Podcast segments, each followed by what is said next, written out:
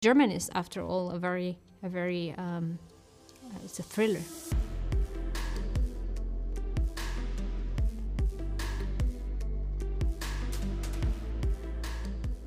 In spoken German, we mostly use just one single past tense. Das Perfekt. Ich habe einen Apfel gegessen. So I ate an apple. For the perfect, you will need two things an auxiliary verb. Um, in the example I just uh, showed you, is haben. But there is another one, which is sein, and we will see in a moment when to use which. And then the second part of the of the past tense, which is um, the ge word. So many people call it a ge word because usually they have some some ge in, in, in, the beginning. So for example, essen, gegessen, spielen, gespielt. The ge word, by the way, is called participle. It's the past participle.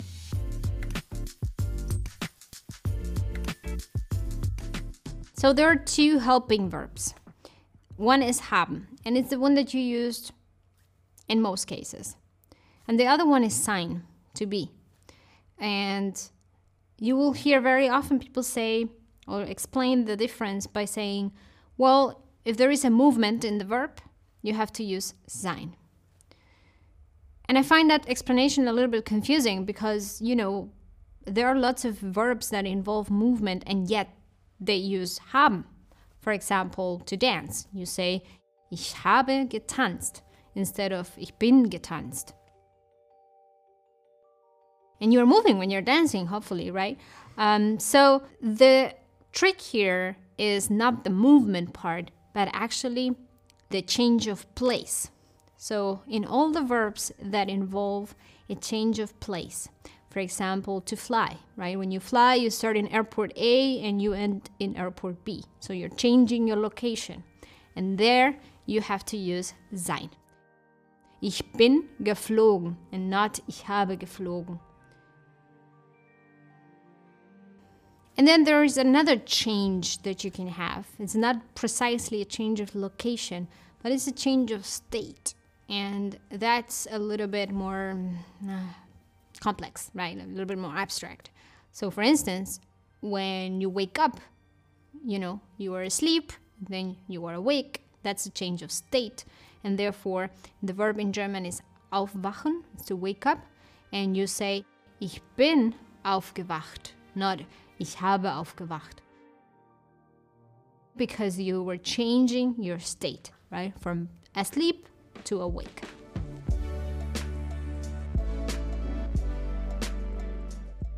A little thing about the word position here. It shouldn't be too dramatically different than everything else we have been learning, but pay attention. Uh, we have two components for this past tense, and the auxiliary verb, the haben or sein part, it's going to go in the second position of the sentence. You know, you have the subject and then you have the auxiliary, and then the ge word, the participle, is gonna go in the end of the sentence. And there is a lot that you can put in between. For example, uh, ich bin heute um 7 Uhr morgens aufgestanden. Which is particularly exciting when someone is telling a story and you don't hear the verb, you don't know what the, what's happened, right? So those past participles you have to learn. There are lots of regular ones which are very predictable, and then there are a few irregular ones which I will mention in a second. So the regular ones look like this. Hören, gehört. Glauben, geglaubt. Kochen, gekocht.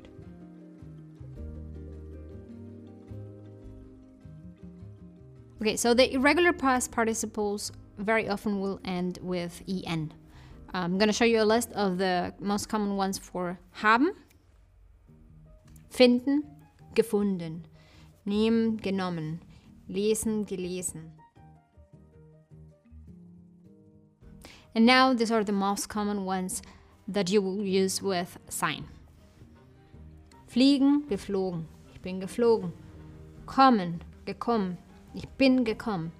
Gehen, gegangen. Ich bin gegangen.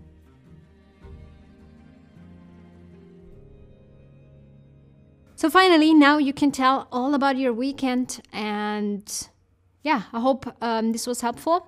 We have learned there are two past tenses in German. The one that we have learned today is called perfect, and that one is the one that you will be needing most of the times in spoken German or informal German, in normal German, everyday German. But I hopefully uh, explained that with sein, you only use sein when there is a change of place or a change of state. And finally, the participles, you get the hang of them with time. You don't need to worry, um, don't despair. There are quite a few that are irregular but with time you just um, start to you know make them um, they, they start sounding right in your mind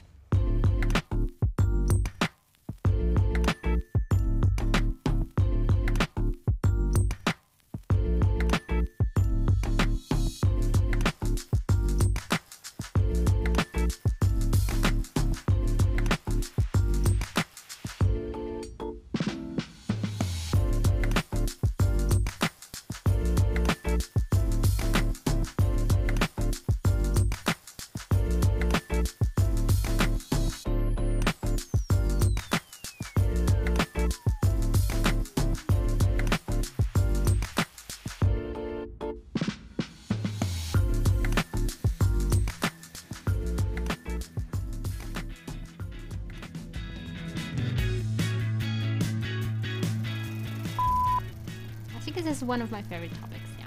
Because you needed all the time to tell stories, to tell about your weekend,